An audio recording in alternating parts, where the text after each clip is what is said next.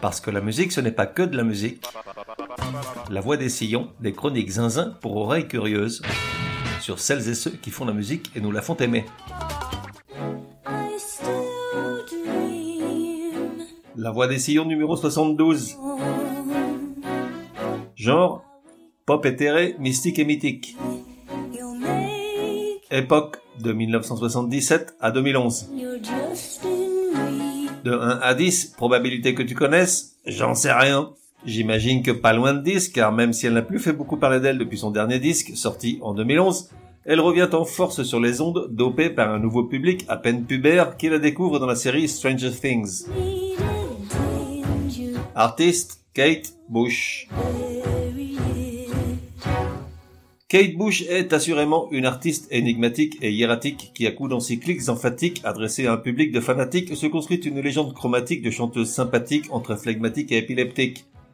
Et tu te dis, ça veut dire quoi ton charabia, gros naze? Et je te réponds, ça veut dire que Kate Bush est un peu zinzin et limite secrète, que ses fans ont un rapport à sa musique quasi religieux, et que celles et ceux qui ne sont pas fans, fans, fans, l'aiment bien quand même. Kate Bush a une aura particulière, et ce, depuis son tout premier single, sorti il y a maintenant 45 ans. Elle suscite une admiration qui n'a d'égal que sa discrétion. Un grand nombre d'artistes aujourd'hui encore lui vouent une quasi-vénération teintée d'un grand respect, comme s'ils étaient conscients de leurs propres limites, car ce n'est pas tant pour sa musique qui lui tire son chapeau, que pour l'indépendance absolue avec laquelle elle gère sa production musicale, et l'absence totale de concessions faites à l'industrie du disque et du spectacle. Kate Bush a toujours fait les choses exactement comme elle les entendait, ne se fiant qu'à cette capacité inouïe qu'elle a de prendre presque toujours les bonnes décisions et de rester sourde aux sirènes des faiseurs d'embrouilles. Pour preuve, l'histoire autour de son premier single et premier succès, Wuthering Hates, en 78. La chanson, qu'elle a écrite à 16 ans après avoir vu puis lu Les Hauts de Hurlement de Emily Bronte, est présentée à Amy avec qui elle a signé auparavant pour un premier disque. L'artiste essaie de l'imposer à la maison de disques qui de son côté a fait son choix parmi la centaine de morceaux que la chanteuse a en réserve. Ce sera James and the Cold Gun. C'est à ce moment que la majeure découvre qui elle a en face. Kate Bush en effet ne s'en laisse pas démordre et de guerre lasse, Amy revient sur sa décision et accepte de lancer l'artiste avec Wuthering Heights, persuadée qu'elle va payer cette erreur de jeunesse et que, penaude, elle finira par écouter les grandes personnes. Je te propose de jouer au directeur d'Amy, je te préviens, il y a rien à gagner, et de décider sur quelle chanson parier histoire de conserver ton poste encore un peu. Voici un extrait de James and the Cold Gun, puis de Wuthering Heights.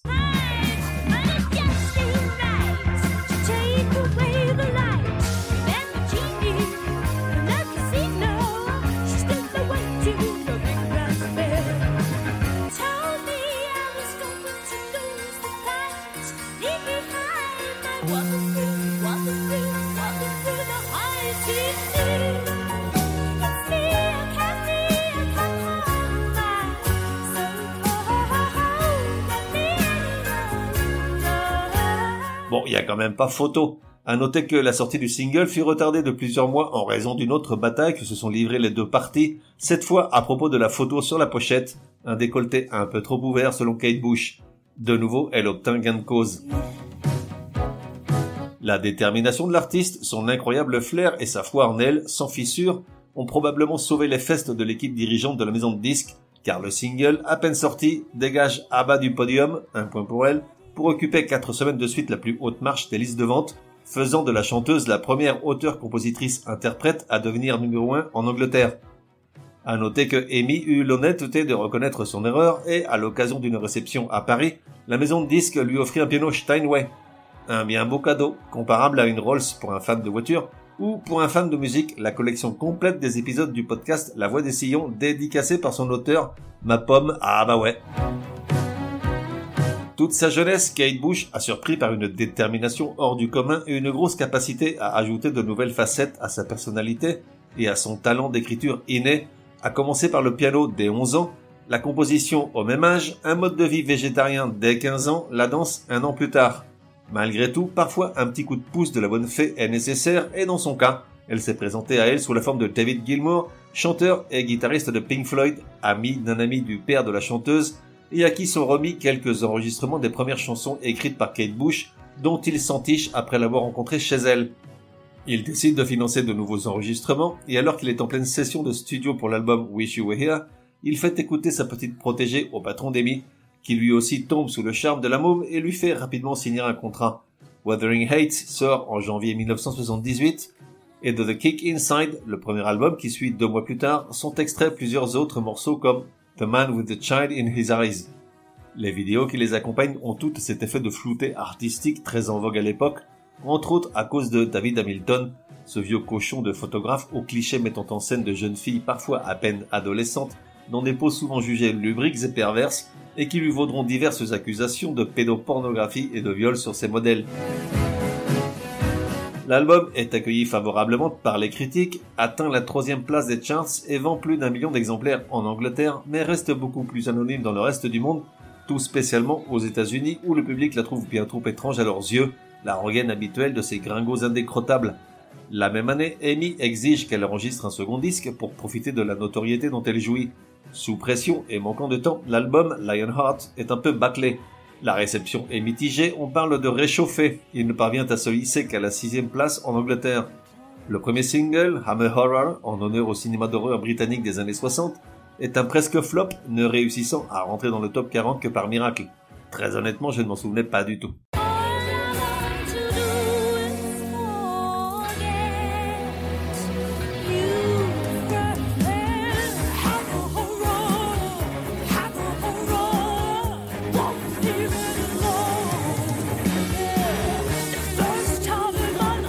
Partir de ce semi-échec, Kate Bush décide que plus jamais on ne va lui imposer quoi que ce soit. La tournée qui suit est entièrement financée par elle et sa famille afin que personne ne mette son nez dans les choix qu'elle fait, la scénographie, les chorégraphies, la programmation et surtout les musiciens qui l'accompagnent, ceux de la première heure. Pour être libre de se mouvoir et danser à sa guise, on invente pour elle l'ancêtre du micro-casque. Elle devient ainsi la première artiste non attachée à son micro, tenue en main ou fixée sur pied. Même entachée par la mort d'un technicien du son dès le départ, la tournée The Tour of Life est un gros succès de critiques et d'entrées. Néanmoins, elle représente un gouffre financier pour la chanteuse, qui en ressort lessivée et pétrie de doutes quant au bien fondé de se produire en concert. Après une courte pause pour se ressourcer, elle se lance dans la composition d'un troisième album. Plus que jamais, elle se met à tout contrôler, élimine l'idée de groupe pour ne privilégier que les musiciens de session, se prend de passion pour l'un des premiers échantillonneurs numériques que lui présente Peter Gabriel, un outil révolutionnaire pour les possibilités sonores qu'il offre et pour la facilité d'intégration de sons issus de certains instruments acoustiques qu'elle se choisit, entre autres une scie musicale, une balalaïka, un sitar et un psalterion. Alors toi, je sais que tu sais ce que c'est, c'est pas pour rien que tu es fidèle de ce podcast, mais pour les autres, je précise que le psalterion est un instrument à cordes du Moyen Âge qui fait un bruit de harpe à fuir au secours. Never Forever sort en septembre 1980 et s'installe immédiatement à la première place des charts tant en Angleterre qu'en France. C'est l'album de Babushka qui la consacre définitivement. La chanson est plutôt curieuse, elle met en scène une femme qui, rongée par la paranoïa, est désireuse de tester la fidélité de son mari, s'invente un personnage, Babushka, soit grand-mère en russe, qui amorce une relation épistolaire avec son mari. Celui-ci tombe sous le charme de cet inconnu qui lui rappelle son épouse au début de leur relation. Et ça loupe pas, ça fout le boxon dans le couple qui se déchire. Pas malin.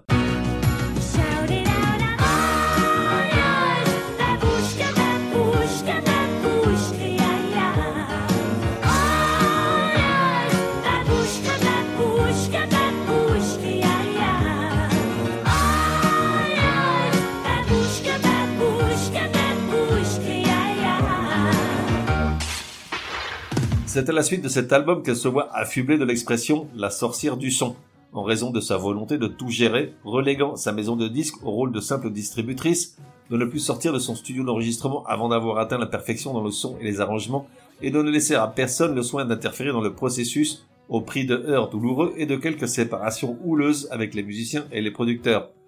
C'est sur le quatrième album qu'elle applique à la lettre ses préceptes jusqu'au boutiste. The Dreaming est un exercice de style presque expérimental qui surprend désagréablement critique et public. Tel l'alchimiste s'essayant à des recettes miracles, elle s'adonne à des expérimentations sonores en mélangeant diverses techniques d'enregistrement, en utilisant tant des instruments folkloriques que les dernières technologies numériques, et en superposant diverses textures, percussions polyrythmiques, samples et boucles vocales. Les sessions d'enregistrement au fond d'une piscine, afin de donner à sa voix des sonorités aquatiques, fâchent bon nombre de ses techniciens et musiciens, Tandis que la voix ingurgiter lait et barre chocolatée alors qu'elle chante au micro afin d'obtenir l'âpreté vocale désirée en fait se tirer les cheveux plus d'un. À l'époque, seule la chanson Sat in Your Lap surnage quelque peu dans les charts, mais le reste de l'album sombre dans l'indifférence. Sat in Your Lap.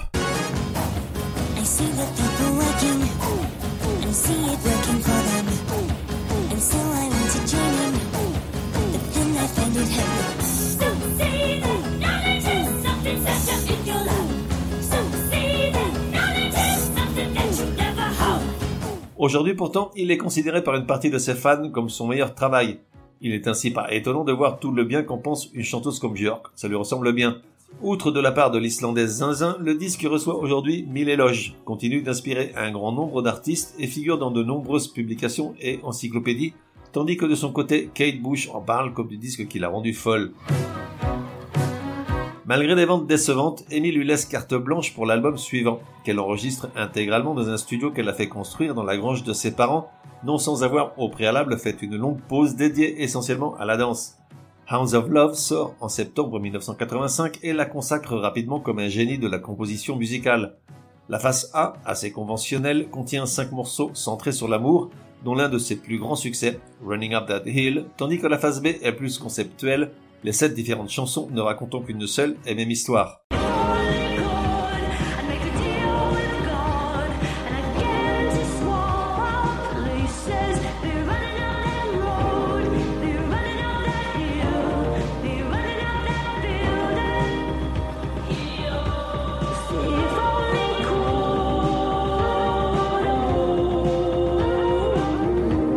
Les critiques sont excellentes et le public se rabiboche avec la chanteuse. Tout le monde est drôlement content. À noter qu'en 2020, la rue Rolling Stones a placé Hounds of Love à la 68e place des plus grands disques de tous les temps.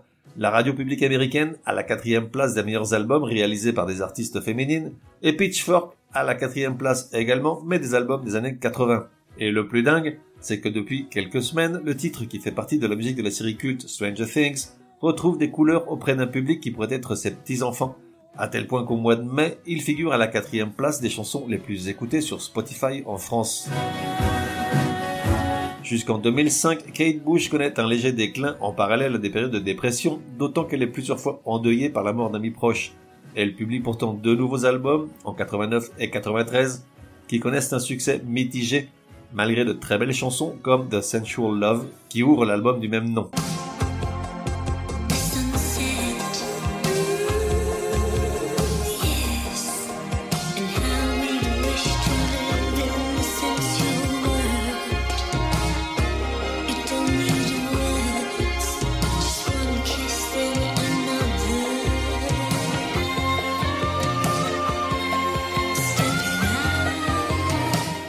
Puis pendant de longues années, ses priorités changent. Après de 40 ans retirée, elle devient maman et se consacre entièrement à son enfant.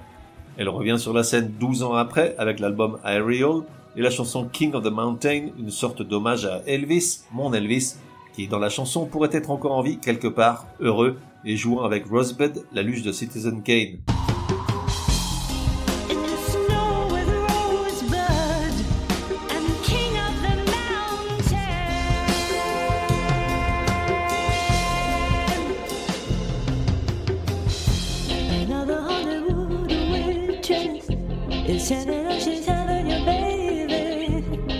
En 2011, paraît son dixième et dernier album, Fifty Words for Snow, magnifique et envoûtant. Pourtant, tout comme les précédents, l'engouement n'est plus de mise, hormis auprès de ses fans de toujours. Et malgré d'excellentes critiques, les ventes restent confidentielles. Fort dommage car Fifty Words for Snow est d'une grande beauté mélancolique et l'artiste y atteint sa maturité créatrice. Écoute cet extrait de Among Angels, superbe.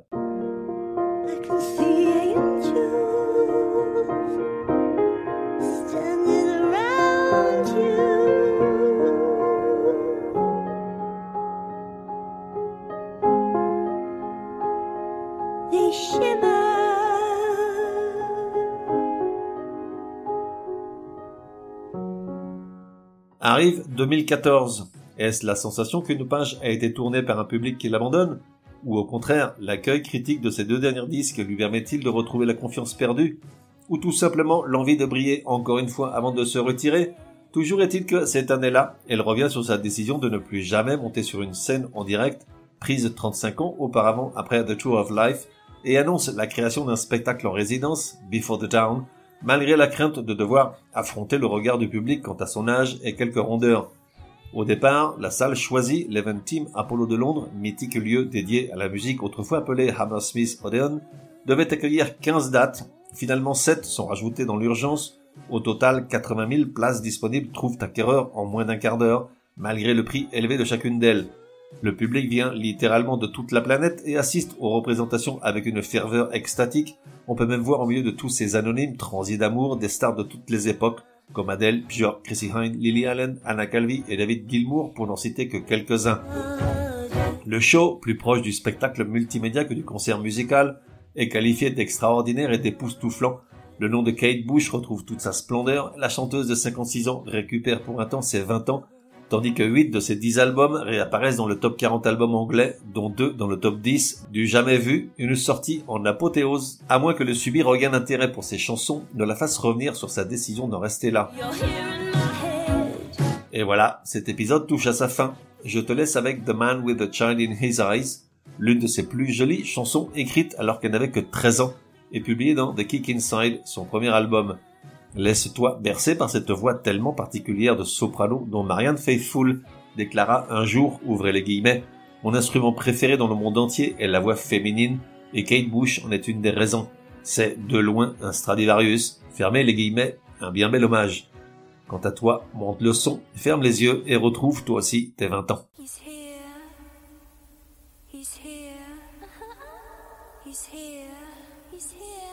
On se retrouve dans un prochain numéro de La Voix des Sillons. En attendant, café et à la messe.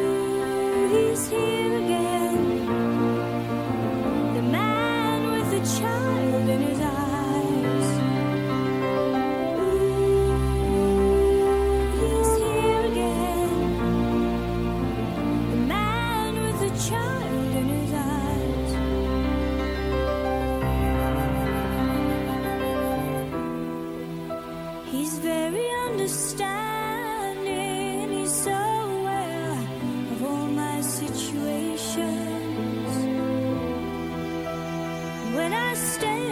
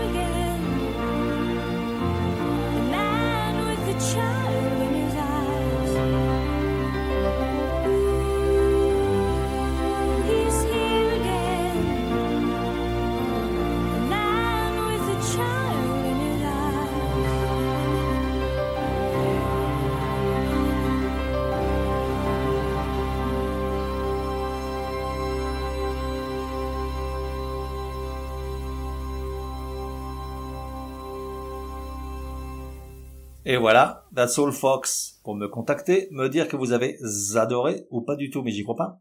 Ou encore suggérer un artiste pour un prochain épisode, écrire à contact at lavoidessillons.com. Ah, j'oubliais, j'ignore sur quelle plateforme tu écoutes La Voix des Sillons. Sur certaines d'entre elles, comme Apple, Podcast Addict et quelques autres, il est possible de laisser un commentaire. Je veux dire, un bon. Merci, hein.